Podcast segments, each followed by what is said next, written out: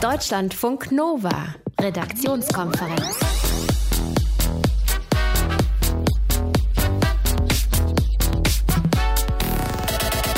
Nach 24 Jahren im Kühlschrank endlich zur Welt gekommen. Herzlich willkommen. Wir schauen uns heute ein kleines Wunder an. 24 Jahre lang lag ein Embryo in der Kühlung bei minus 195 Grad. Im November kam das Baby jetzt gesund zur Welt, wie sowas geht. Wir sagen es euch, wie das Kind aussieht. Wir sagen es euch und was es vor allem macht, wenn Mutter und Kind gleich alt sind. Wir schauen es uns an. Verena von Keitz hat diese Geschichte ausgegraben. Hallo. Schön, dass du mit dabei bist. Bis außerdem schauen wir uns heute an, warum Frauen und Männer unterschiedlich für das Gleiche bezahlen müssen und warum es bei der SPD heute Schokokuchen gab. Das alles in der Redaktionskonferenz mit mir. Thilo Jan ist mein Name. Schönen guten Abend. Deutschlandfunk Nova. Wenn ein Kind zur Welt kommt, dann ist es in der Regel null. Eine Stunde danach ist es eine Stunde und ein Tag danach ist es dann Tag alt. Emma ist aber bei der Geburt schon 25 Jahre. Emma ist nämlich 1992 gezeugt worden, dann wurde sie eingefroren und jetzt im November 2017 ist Emma gesund zur Welt gekommen. Mit 25 Jahren in den USA. Ja, wir reden hier von einem Menschen. Mutter Tina Gibson ist 26 Jahre alt und das alles konnte passieren aufgrund von künstlicher Befruchtung. Verena hat sich das für uns ein bisschen genauer angeschaut. Wie findet denn Mutter Tina das, dass sie so einen alten ja, ein Embryo eingesetzt bekommen hat. Ja, sie geht damit sehr entspannt um und macht eigentlich darüber sogar Witze. You know, we could have been best friends. And he was like, oh my gosh.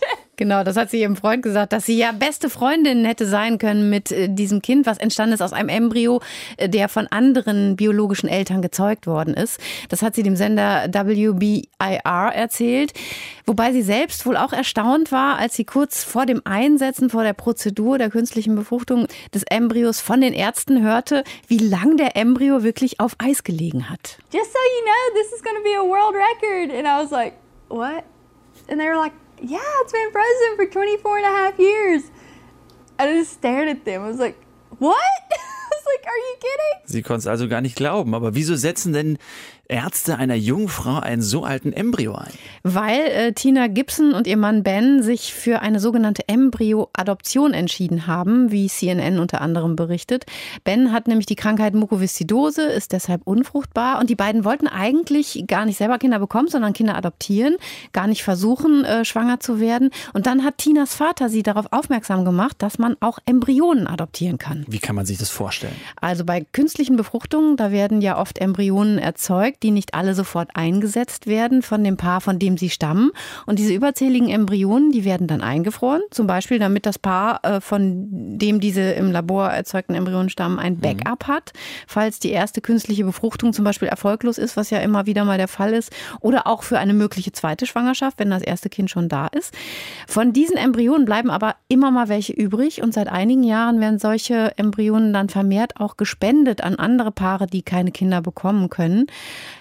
auch um zu verhindern, dass diese Embryonen vernichtet werden oder für immer und ewig auf Eis lagern.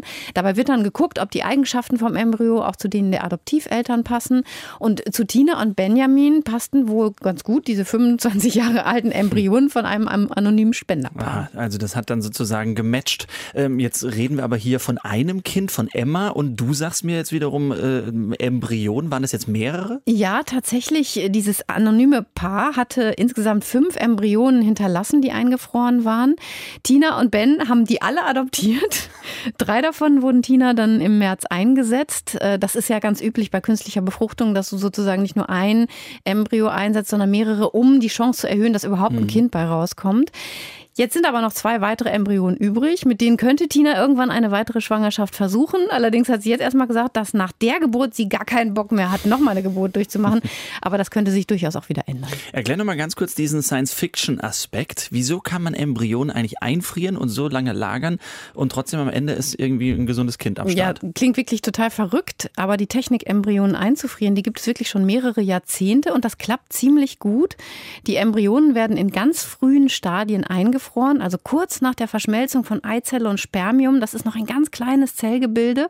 Und das Wichtigste ist, dass da kein Wasser drin ist, das gefrieren kann. Denn das ist immer das Problem, wenn in einer Zelle Wasser drin ist und die gefriert, dann wird aus dem Wasser Eis und Eis nimmt mehr Volumen ein als flüssiges Wasser und kann dann die Zelle zerstören. Deshalb wird die befruchtete Eizelle, dieser befruchteten Eizelle das Wasser nach und nach rausgeholt und durch eine Lösung ersetzt, die nicht friert. Mhm. Also wirklich sehr spacig alles. Das Ganze wird dann runtergekühlt auf minus 195 Grad Celsius und so können Embryonen offenbar sehr lange lagern, ohne Schaden zu nehmen. Das zeigt zumindest die Erfahrung bis jetzt. Das ist eine Geschichte aus den Staaten Tennessee. Ne? Da, da, mhm. da sind Knoxville. wir. Gibt es das eigentlich auch in Deutschland? Ja, es gibt diese Embryonenspende oder Embryonenadoption auch in Deutschland. Das wird gemacht. Es ist aber nicht wirklich geregelt. Und der Deutsche Ethikrat hat im letzten Jahr diese Spende oder Adoption von Embryonen grundsätzlich befürwortet, aber auch klare gesetzliche Regelungen gefordert. Zum Beispiel, dass die Kinder, die daraus entstehen, ein Recht darauf haben zu erfahren, wer ihre biologischen Eltern mhm. sind. Hat man wieder auch dieses Ding, ne? Mhm. Eigentlich hast du dann ja vier Eltern. Das stimmt. Ne? Biologische und ja. deine Eltern, die dich dann austragen ja. und aufziehen. Ja, und die willst du auch erstmal finden, wahrscheinlich. Eine junge Frau in den USA. Eine junge Frau hat ein Baby bekommen, nachdem ihr ein Embryo eingesetzt worden war, der 25 Jahre tiefgefroren gelagert war. Bisher scheint es, dass das Kind gesund und munter ist. Und die Eltern, die sind natürlich auch glücklich. Deutschlandfunk Nova. Redaktionskonferenz. Drei brennende Kerzen auf dem Adventskalender und Kuchen soll es gegeben haben in den Büroräumen der SPD-Fraktionsvorsitzenden Andrea Nahles. Heute gekommen sind die Chefs von SPD, CDU, CSU. Der Kuchen war wohl für Martin Schulz. Der hat heute Geburtstag, der ist 62 geworden und gesprochen wurde ja darüber, wie man vorgehen möchte bei den Sondierungen Anfang Januar. Frank Kapellan aus unserem Hauptstadtstudio hat dieses Treffen heute für uns beobachtet. Trügt der Schein oder war das heute eine harmonische vorweihnachtliche Veranstaltung? Nein, der Schein trügt, glaube ich, nicht nach allem, was wir da so mitbekommen haben. Ähm, der Kuchen war ein Schokoladenkuchen, in der Tat ein Geschenk für den SPD-Parteivorsitzenden für Martin Schulz, der heute Geburtstag hat. Das zeigt, man war durchaus bemüht, da für etwas heimelige Atmosphäre zu sorgen, kurz vor Weihnachten. Aber es gilt ja auch einiges an Vertrauen wieder neu aufzubauen zwischen Union und SPD, denn die beiden ungeliebten Partner waren ja eigentlich davon ausgegangen, dass man einander nicht mehr brauchen würde. Schauen wir auf den Fahrplan. Die Nachricht, die wir heute lesen, ist, dass die Sondierungsgespräche nach dem 7. Januar wohl losgehen sollen. Was hat das Treffen konkret für Punkte gebracht? Es hat einen sehr sportlichen Zeitplan gebracht. Man wird jetzt zunächst einmal die CSU-Klausur Anfang Januar abwarten wollen und dann schon am 7. Januar erstmals äh, zu einem Sondierungstreffen zusammenkommen, Union und SPD, und dann nimmt man sich sechs Tage Zeit. Bis zum 12. Januar wird sondiert. Äh, drei Verhandlungsrunden sind da geplant. Und dann will man die äh, Partei und die Fraktionen informieren über das, was dabei rausgekommen ist. Denn ähm, bei der SPD steht ja dann am 21. Januar ein Sonderparteitag in Bonn auf der Tagesordnung. Und da müssen die Delegierten erst einmal grünes Licht geben für echte Koalitionsverhandlungen. Denn äh, ob das gelingen wird, ob das dem Parteivorsitzenden Martin Schulz gelingen wird, die Partei dorthin zu führen, das ist noch lange nicht ausgemacht. Inwiefern hat man denn heute schon festgelegt, über welche Themen man in den Sondierungsgesprächen sprechen will? Man hat 15 Themenblöcke festgezurrt, über die man in den Sondierungen sprechen will. Man wird äh, zuerst, zuallererst über Steuern und Finanzen reden. Ganz heikles Thema. Spitzensteuersatz anheben. Da gibt es einige Forderungen der Sozialdemokraten. Über die Erbschaftssteuer will man reden. Über den Solidaritätszuschlag. Dann die Themen Pflege, Rente. SPD-Generalsekretär Lars Klingbeil, der hat sich äh, heute zu seinen Erwartungen geäußert an die Sondierungsgespräche. Wichtige Themen für uns sind die sozialen Themen. Wie geht es weiter im Pflegebereich, im Bildungsbereich? Aber wir wollen auch zum Beispiel ein sehr starken proeuropäischen Kurs. Europa darf nicht mehr verwaltet werden, sondern wir brauchen jetzt wirklich einen Kampf für Europa. Wenn wir uns angucken, es gibt immer mehr Rechtspopulisten um uns herum, dann wird dieses Thema auch eine sehr große Rolle spielen. Wenn die SPD mitmachen soll, in welcher Form auch immer, dann wird es nur über Inhalte gehen. Und deswegen muss die Union jetzt auch zeigen, dass sie bereit ist, mit uns über unsere Themen zu reden. Ja, und Europa, das könnte möglicherweise die große Erzählung, die große Überschrift sein, die über einer neuen schwarz-roten Koalition stehen könnte. Das jedenfalls stellt sich Martin Schulz, der ehemalige EU-Parlamentspräsident, der das muss man ganz objektiv sagen, äh, für die europäische Idee brennt. Da stellt er sich so vor, dass man das äh, über diese Koalition schreibt und sagt, äh, wir gehen dieses Wagnis nochmal ein, weil wir Europa retten müssen. Hat heute denn schon jemand über diese Sondierungsgespräche hinausgeblickt? Sprich, im besten Fall haben wir eine Regierung und im schlimmsten Fall muss man sich irgendwie neu formieren? Naja, in der Tat ist ähm, das alles noch offen. Also äh, Martin Schulz, meiner Ansicht nach, will er die Große Koalition. Dennoch sagt er mit Rücksicht auf die Partei, das ist alles ergebnisoffen. Am Ende der Sondierung kann auch stehen, äh, dass wir über eine Minderheitsregierung reden oder eine wie auch immer geartete Kooperation mit Merkel. Stichwort äh, Regieren mit wechselnden Mehrheiten. Dieses äh, Kooperationsmodell, was ja da im Gespräch ist. Also äh, da ist wirklich noch nicht ausgemacht, dass das wirklich klappen wird mit der Großen Koalition. Ich glaube, die, die da jetzt zusammensitzen, auch auf SPD-Seite, die wollen die stabile Regierung, die wollen, ähm, dass äh, diese Sondierungen wirklich in der Großen Koalition münden. Aber ich sagte es, es steht der SPD-Parteitag und es steht das SPD-Mitgliedervotum vor dieser Entscheidung, ob es wirklich diese Koalition gibt. Also am Ende Ende könnten auch Neuwahlen möglich sein, denn äh, Merkel ähm, wird wohl alles ausschließen, was in Richtung Minderheitsregierung geht. Heute haben sich die Partei- und Fraktionschefs von SPD, CDU und CSU in Berlin getroffen. Es ging darum festzulegen, wie man im Januar miteinander über eine mögliche Regierung sprechen und sondieren möchte. Eingeschätzt hat uns das alles Frank Kapellan aus unserem Hauptstadtstudio. Wir können Weihnachten entspannt begehen und den Jahreswechsel abwarten. Das sagt CSU-Chef Horst Seehofer heute nach dem Treffen. Liebe Grüße.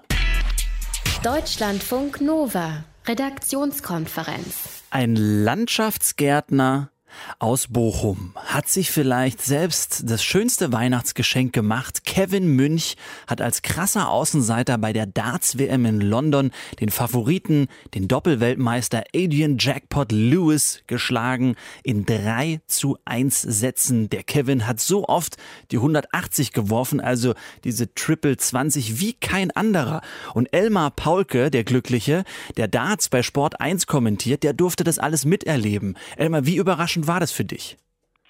Ja, hi zusammen. Ähm, das war eine fette Überraschung. Das war, wir haben jetzt seit 2006 deutsche Starter bei der Weltmeisterschaft mit dabei. Es ist noch nie eine dritte Runde gekommen. Das war jetzt der Schritt in Runde zwei dass äh, Kevin, der 2012 auch schon mal mit dabei war, jetzt nach sechs Jahren und man hatte überhaupt nicht damit gerechnet, dass er den Weg überhaupt nochmal zurück zur WM schaffen würde, dass der jetzt Louis weghaut, der immer noch die Sieben der Welt ist. Du hast eben gesagt, Doppelweltmeister, vor zwei Jahren noch im Finale gestanden. Das ist wirklich einer, der gerade bei der WM immer gut dabei war. Und jetzt kommt Kevin Münch um die Ecke und haut ihn weg, obwohl er auch schlecht gestartet war. Der lag schnell mit 0 zu 1 hinten. Das war dann eine plötzliche Wende in der Partie und hinten raus hat das so großartig gespielt. Äh, dass auch wir natürlich steil gegangen sind, äh, bis der Arzt kam. Ja, was kann man da sagen? Also hat er einfach einen Lauf gehabt oder was an dem Abend? der hat wirklich einen Lauf gehabt. Es ist ja, du, du hast als Dartspieler, als Dartprofi das große Problem, dass es unheimlich schwer für dich ist, vor allem wenn du unerfahren bist, in deinen mentalen Tunnel reinzukommen. Du musst, du musst in so einen Tunnel geraten. Mhm. Du hast nur leider dreieinhalbtausend bekloppte Fans hinter dir. Du hast Fernsehkameras, das bist du nicht gewohnt. Und du hast jetzt auch diesen Weltmeister neben dir stehen.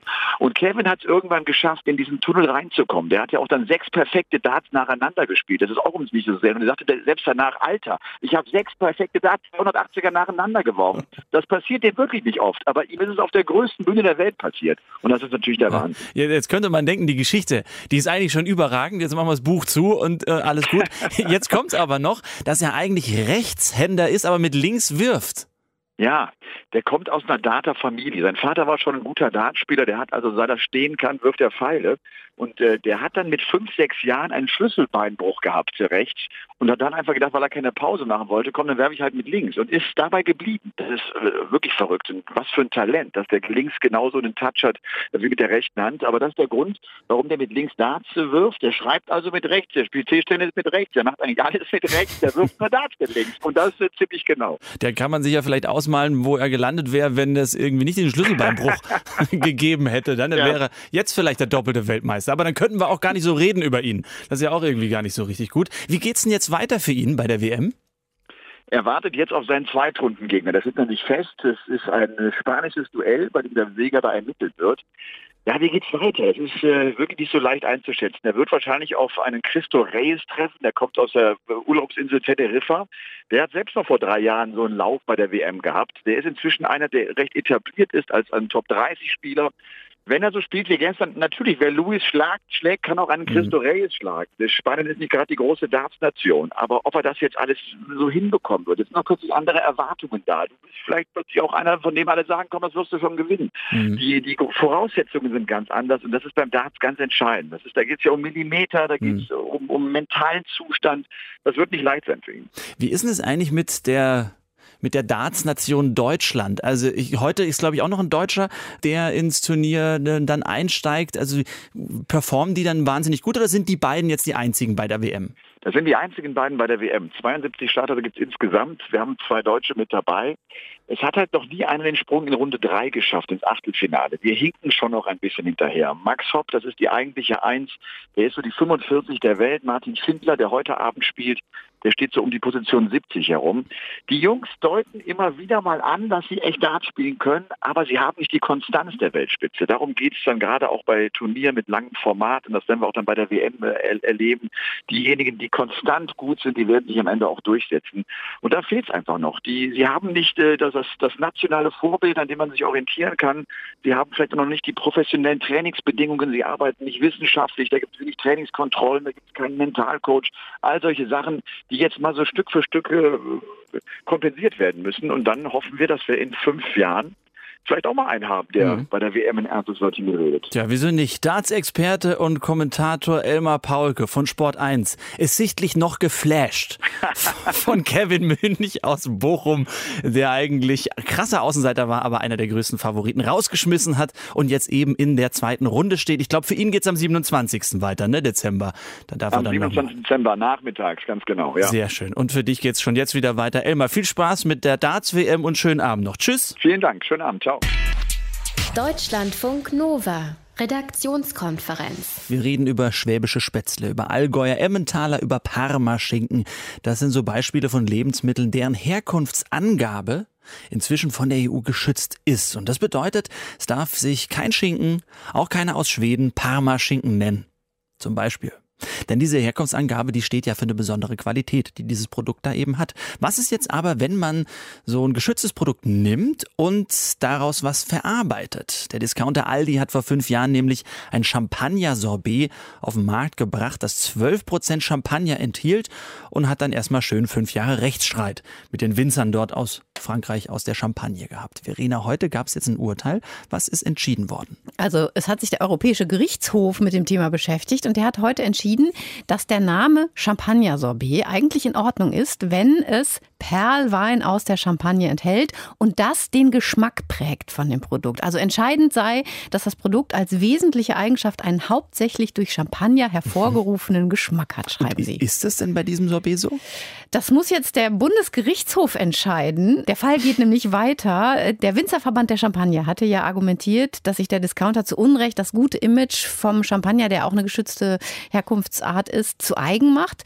In dem Produkt aber eben nur ein kleiner Anteil von Champagner drin ist. Aber da hat der EuGH heute erklärt, das sei zwar durchaus ein wichtiges Kriterium, aber die Menge allein sei nicht ausreichend, um den Begriff Champagner zu verbieten, sondern eben, wie es schmeckt. Ja, toller Rechtsstreit. Das heißt, äh, Bundesgerichtshof, der wird äh, in Zukunft verkosten und eben entscheiden, ob der Geschmack champagnerig genug ist oder was? Das wird wahrscheinlich ein bisschen schwierig, weil Aldi dieses Sorbet nur im Dezember 2012 verkauft hat, vor fünf Jahren. Ich weiß nicht, ob die noch irgendwo Tiefkühlbestände haben ja. und ob die noch nach irgendwas schmecken, weil man weiß ja, Alkohol verfliegt so ein bisschen mhm. mit der Zeit.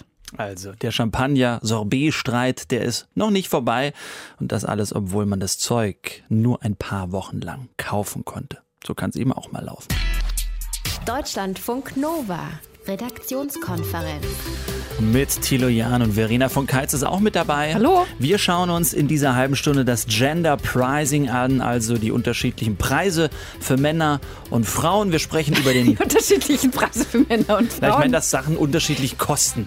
Nicht also Männer mein, und Frauen, Entschuldigung. Also, Wieso, wieso Männer und dass die dass Preise für Männer und Frauen unterschiedlich viel kosten? Ach so, nein. Ah, Entschuldigung. War das missverständlich? Na, weiß ich nicht. Weil, ich habe es ein bisschen missverstanden. Okay, warte kurz. Wir müssen wir das nochmal neu. Ich mache ich mach das nochmal neu, weil das war ja missverständlich. Okay, bitte. Deutschlandfunk Nova. Redaktionskonferenz.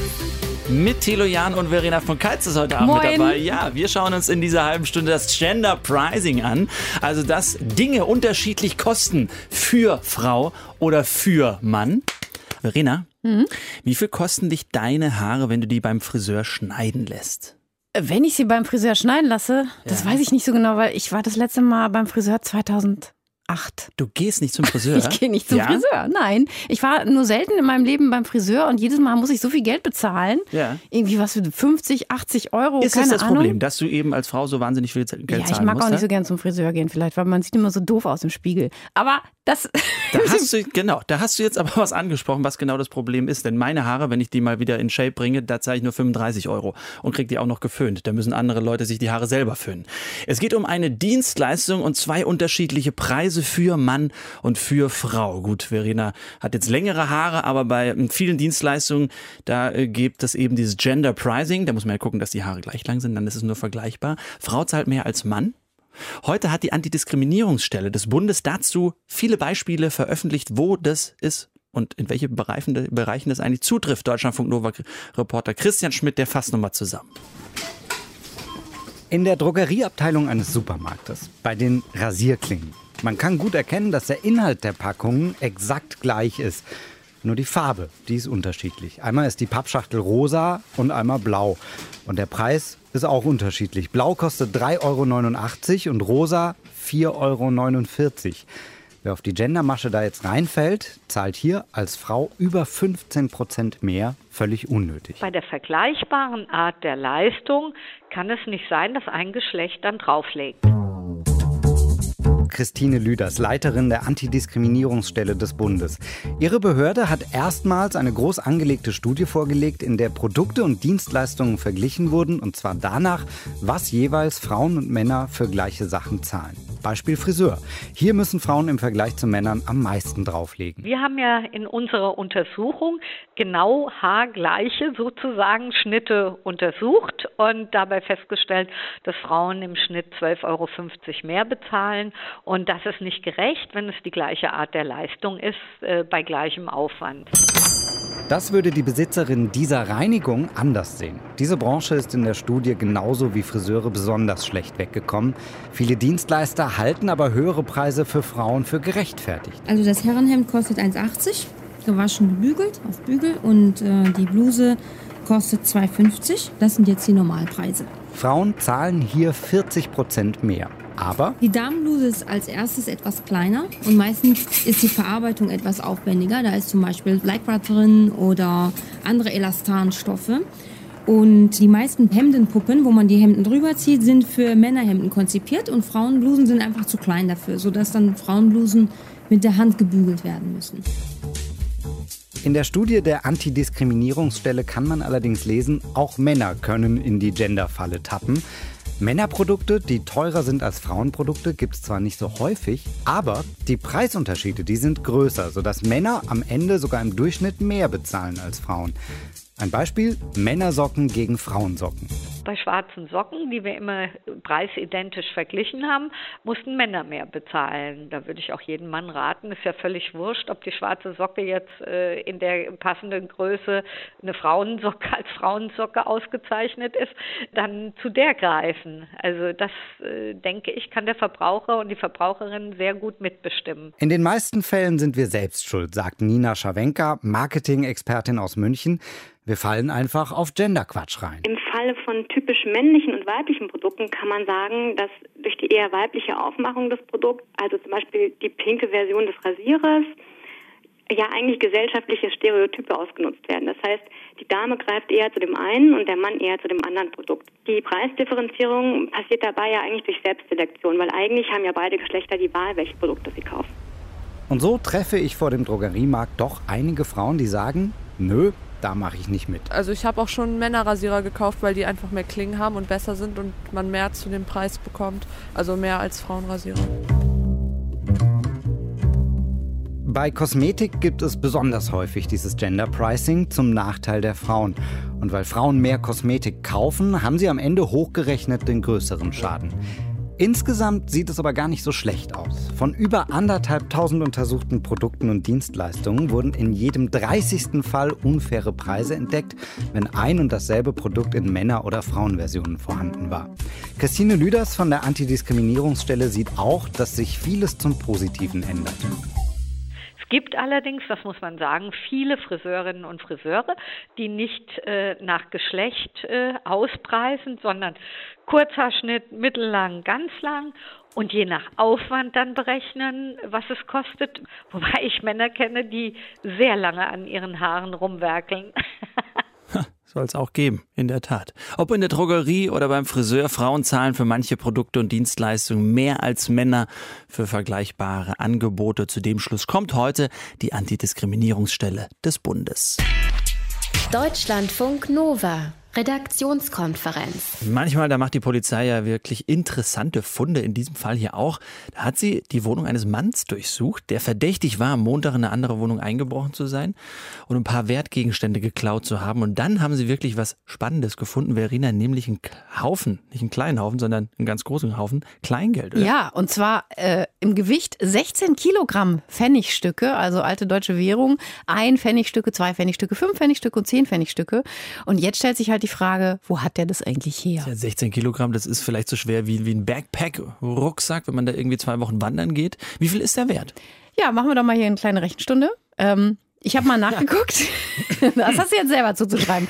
Äh, eine Einpfennigmünze wiegt zwei Gramm. Eine Zweipfennigmünze wiegt 2,9 Gramm, fünf Pfennigstück wiegt 3,0 Gramm und zehn Pfennigstück, der gute alte Groschen, der wiegt 4 Gramm. Ja, jetzt ein bisschen logarithmisch altruistisch, nein. Das ist bist du noch, bist du noch da? Entschuldigung, ich dachte, du wärst schon. Ich, nein. ich soll jetzt hier runterrechnen. Nein, okay. Quatsch. Äh, aber wir können mal, was man halt berechnen kann, ja. also so, wie viel es mindestens mhm. gewesen wäre, wenn es nur ein Pfennigstücke gewesen wären und wie viel es maximal ist, wenn es nur zehn Pfennigstücke gewesen wären. Äh, 16 Kilo, ne? 16.000 Gramm. Ein 10 Pfennigstück 4 Gramm, also 16.000 Gramm durch 4 Gramm macht. Also 4.000 10 Pfennigstücke oder genau. was? Genau. 4.000 10 Pfennigstücke sind 40.000 Pfennig, also 400 Mark. Herzlichen, Glück, herzlichen Glückwunsch. und wenn es nur Einpfennigstücke ja. wären, die wiegen ja zwei Gramm, also halb so viel wie ein Zehnpfennigstück, mhm. dann sind es doppelt so viele wie 4000, also 8000 Münzen. Aber 8000 Einpfennigmünzen, Tilo? Das ist ja, also 80 Mark. Ja, genau. Das ist ja wirklich ernüchternd. Ja, es ist wirklich, ne, man denkt so 16 Kilo Geld, ja, ja, yeah. Aber daraus sehen wir, Pfennige horten lohnt sich nicht wirklich. Das hat gerade auch eine Familie in Norddeutschland mitgekriegt. Die hat nämlich vom Vater halte ich fest, 2,5 Tonnen. also 2500 Kilogramm ein- und zwei Pfennigstücke geerbt. Mhm. Und die sind dann wohl rund 8000 Euro wert. Das habe ich jetzt aus der Meldung. Das habe ich nicht selber ausgerechnet. Dafür musste die Familie die Pfennige erstmal in einem Transporter nach Oldenburg zur Bank bringen. Die waren so in Gefrierbeutel eingepackt. Mhm. Das hat sie im Mai gemacht, im Mai dieses Jahres. Und dann hat ein Bankmitarbeiter sechs Monate lang das Geld per Hand gezählt, weil die Münzen zum Teil aneinander geklebt haben und verrostet hatten, waren. Ja. Deswegen konnte man die nicht in die Geldzählmaschine reinstecken. Das geht, das geht doch gar nicht. Also Pfennige aufbewahren lohnt sich nicht unbedingt, halten wir fest, der vielleicht dann doch lieber in den Brunnen werfen und sich ganz, ganz viel Geld wünschen. Deutschlandfunk Nova. Redaktionskonferenz. Seit 2015 und heute genau seit 1001 Tag führt Saudi-Arabien Krieg im Jemen. Die Saudis haben im März 2015 eingegriffen in den Bürgerkrieg im Jemen, in dem Houthi-Rebellen gegen die international anerkannte Regierung des Landes kämpfen. Dieser Konflikt gilt als Stellvertreterkrieg. Die Hauptmachtblöcke sind Saudi-Arabien und der Iran. Sie kämpfen um die Vorherrschaft in diesem Raum. Anfang dieser Woche haben die Houthi-Rebellen erneut eine Rakete aus dem Jemen nach Saudi-Arabien geschossen. Ziel war die Hauptstadt Riyadh. Carsten Kühntop ist unser Korrespondent für diese Region. Inwieweit stellt denn der erneute Abschuss einer Rakete der Houthis in Richtung Saudi-Arabien eine neue Eskalationsstufe dar? Also es war nicht das erste Mal, dass die Houthis eine Rakete in Richtung Riyadh abgeschossen haben. Es war die zweite Rakete. Aber die Houthis haben gesagt, sie haben diesmal, hatten sie im Visier den Königspalast, den Yamama-Palast wo wohl offensichtlich auch der König sich aufgehalten hat zu dem Zeitpunkt. Nun kam die Rakete noch nicht mal in die Nähe des Palastes, aber psychologisch ist das für die Saudis natürlich eine schlechte Situation, sag ich mal. Riyadh ist viele hundert Kilometer vom Jemen entfernt und die Menschen in Riyadh dachten bisher, dass der Krieg auch sehr weit entfernt ist. Er ist jetzt plötzlich doch sehr viel näher gerückt, zumindest psychologisch. In Wirklichkeit sind die Raketen, über die die Houthis verfügen und die offensichtlich aus Iran kommen, so sagen es zumindest UN-Experten. Diese Raketen sind nicht sehr modern, sie sind nicht treffsicher, sie lassen sich leicht abfangen, aber psychologisch ist das sozusagen doch ein Schlag gewesen gegen die Saudis, was den Houthis da gelungen ist. Hast du denn schon eine Reaktion von Menschen in Riyadh? Wie reagieren die da drauf?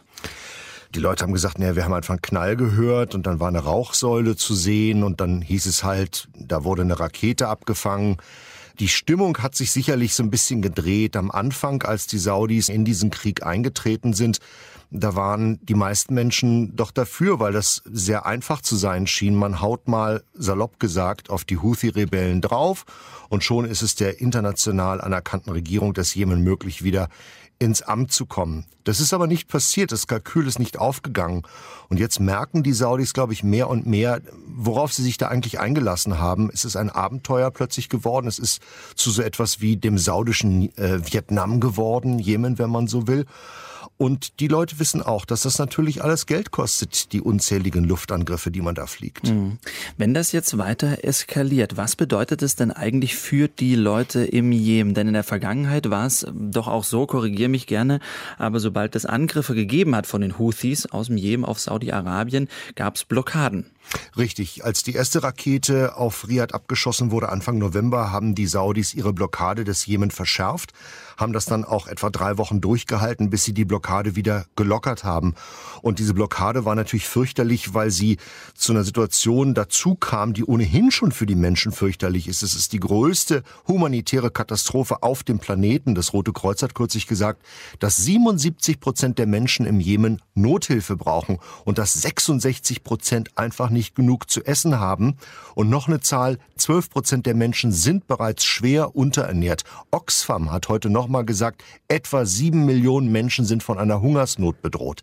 Aktuell ist es so, dass es eine gute Nachricht gibt. Die Saudis haben heute gesagt, dass der Hafen von Hodeida geöffnet bleiben wird für Hilfslieferungen. Der ist groß, der ist wichtig, wird von den Houthis kontrolliert, aber von Hodeida aus kann man eben die Gebiete, die die Houthis beherrschen, beliefern.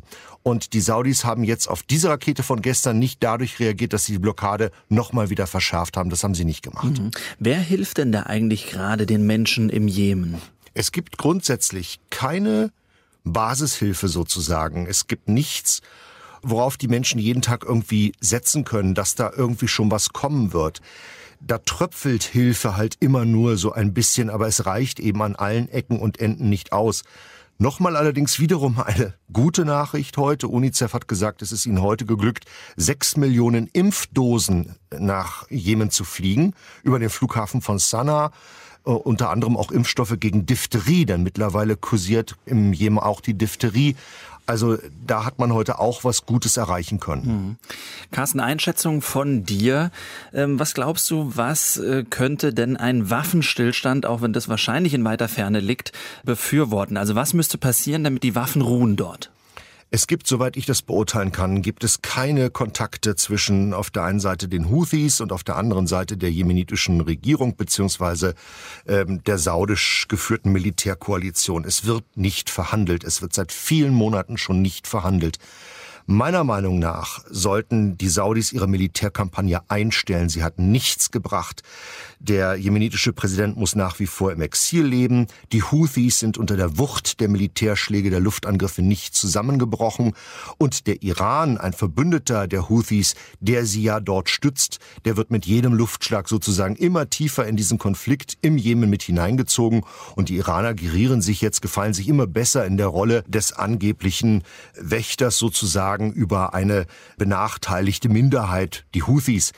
Also das ist kontraproduktiv, was die Saudis da machen. Und ich denke, das Beste wäre, diese Militärkampagne jetzt einzustellen und dann zu schauen, ob man dann irgendwie ins Gespräch kommt. Eine von Saudi-Arabien angeführte Militärkoalition greift mit Luftangriffen in den Bürgerkrieg im Jemen ein und bekämpft dort die Houthi-Rebellen seit heute genau 1000 und einem Tag. Einschätzungen und Informationen waren das von unserem Korrespondenten für diese Region von Carsten Kühntop. Deutschlandfunk Nova. Wissensnachrichten. Der Pottwal ist durch sein Klickgeräusch der weltweit lauteste Meeresbewohner. Aber er hat in Sachen Krach jetzt starke Konkurrenz bekommen. Forscher der Universität von Austin haben herausgefunden, dass Umberfische lauter sein können als ein Düsenjet. Mit 177 Dezibel rangieren sie direkt hinter den Walen. Die schaffen mit ihren Schallgeräuschen bis zu 236 Dezibel. Es gibt dabei aber einen großen Unterschied. Während Wale den Pegel einzeln erreichen, brauchen Umberfische dafür einen ganzen Chor, genauer gesagt die männlichen Fische. Die Wissenschaftler schreiben in der Fachzeitschrift Biology Letters, dass sie einmal im Jahr am lautesten sind, nämlich dann, wenn sich rund anderthalb Millionen von ihnen zum Leichen am Golf von Kalifornien treffen. Ihr Gesang ist dann so laut, dass er in Fischerbooten widerhallt und auch über Wasser mit dem bloßen Ohr zu hören ist. Die Forscher glauben, dass die Fische wegen der zunehmend schlechten Sicht im Wasser so laut singen und damit versuchen, andere Meeresbewohner zu übertönen. Deren Gehör kann durch die Musik der Umberfische sogar geschädigt werden.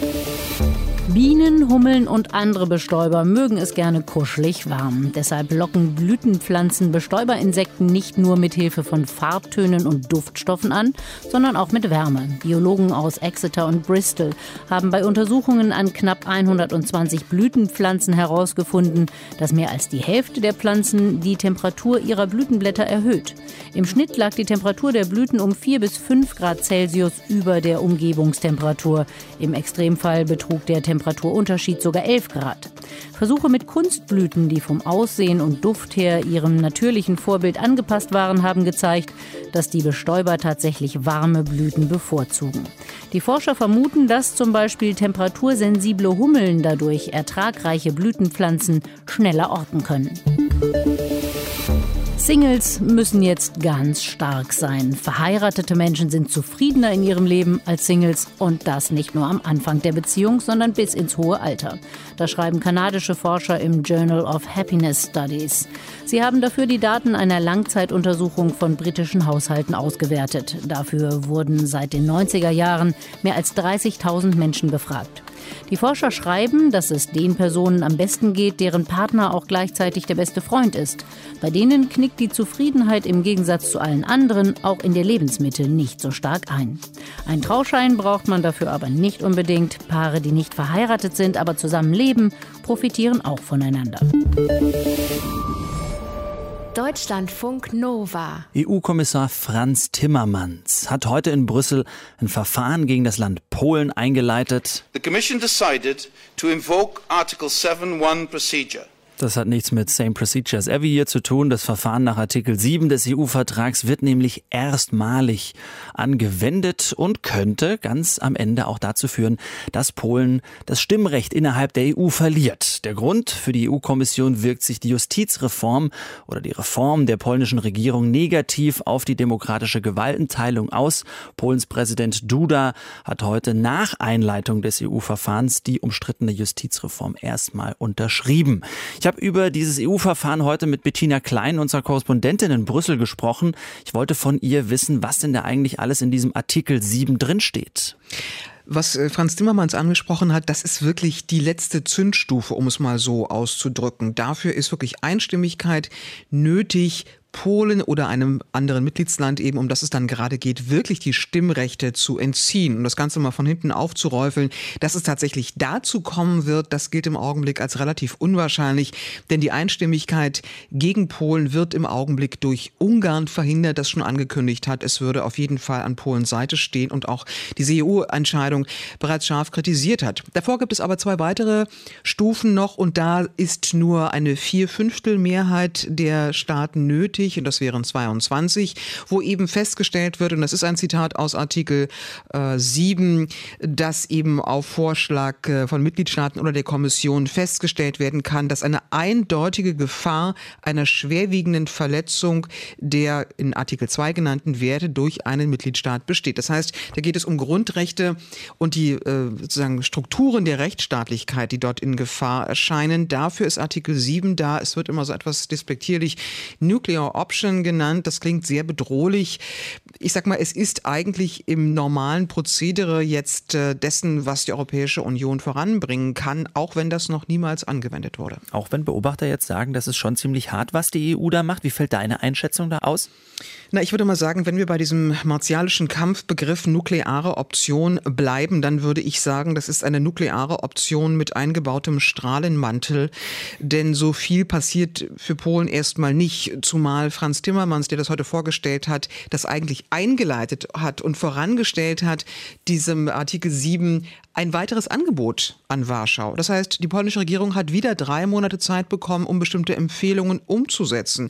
Also das ist völlig ungewiss, ob man sich darauf einlässt, denn die Europäische Kommission hat ja über zwei Jahre jetzt versucht, einen Dialog voranzubringen und die polnische Regierung zu überzeugen, dass sie sich eben an rechtsstaatliche Prinzipien halten muss.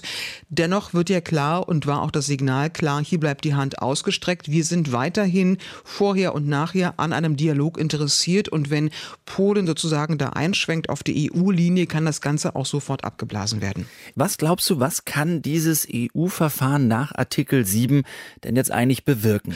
Wie lange das Spiel so geht, muss man sehen. Das wird das nächste Jahr sicherlich zeigen.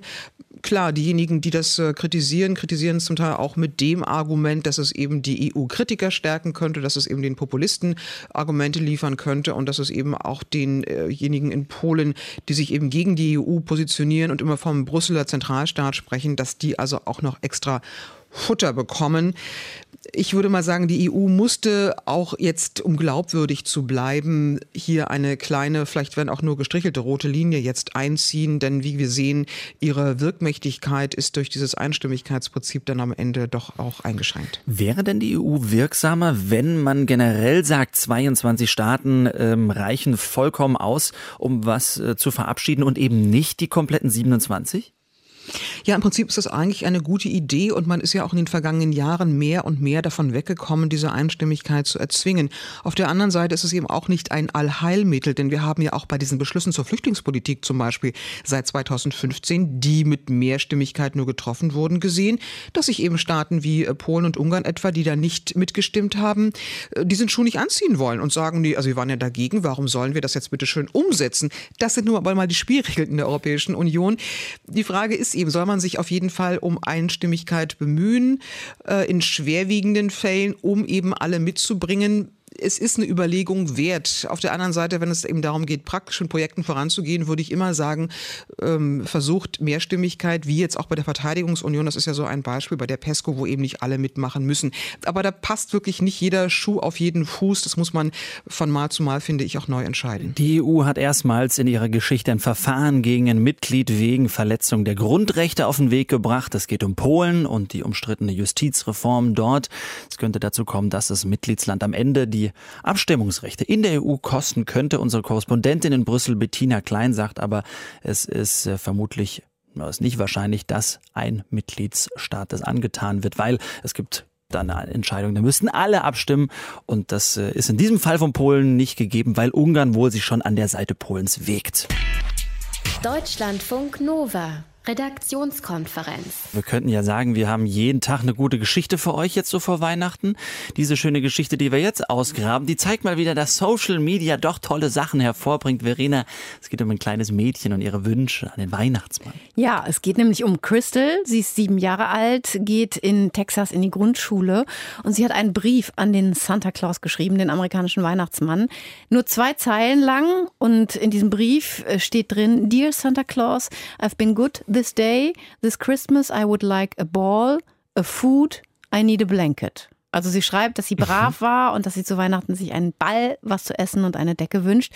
Und diesen Brief, den hat ihre Lehrerin auf Facebook gepostet, weil sie einfach meint, als sie das gelesen hat, hätte ihr das, das Herz gebrochen. Sie wollte unbedingt, dass diese Wünsche erfüllt werden. Wie hat denn die Lehrerin das rausbekommen? Äh, die Lehrerin hatte mit den Kindern der Klasse über Wünsche gesprochen mhm. und auch über den Unterschied, was es bedeutet, ne, wenn man etwas gern haben will oder ob man etwas wirklich braucht und hat dann die Kinder die Briefe schreiben lassen, dann eben später selber abends gelesen und dann gemerkt, oh, pff, da muss ich irgendwas mitmachen. Und seitdem sie das gepostet hat, kommen einfach immer mehr Geschenke an für Crystal.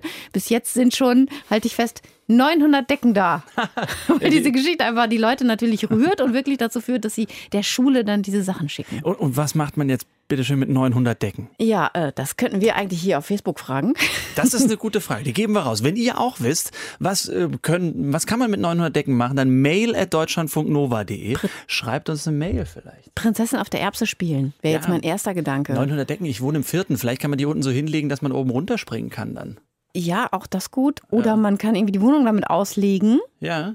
und Eine, eine dann riesen, ist es wärmer. Ja, man, äh, äh, Wärmedämmung oder man kann einfach eine große Kissenschlacht machen. Ne? Auch das, gut. das würde sich auch anbieten.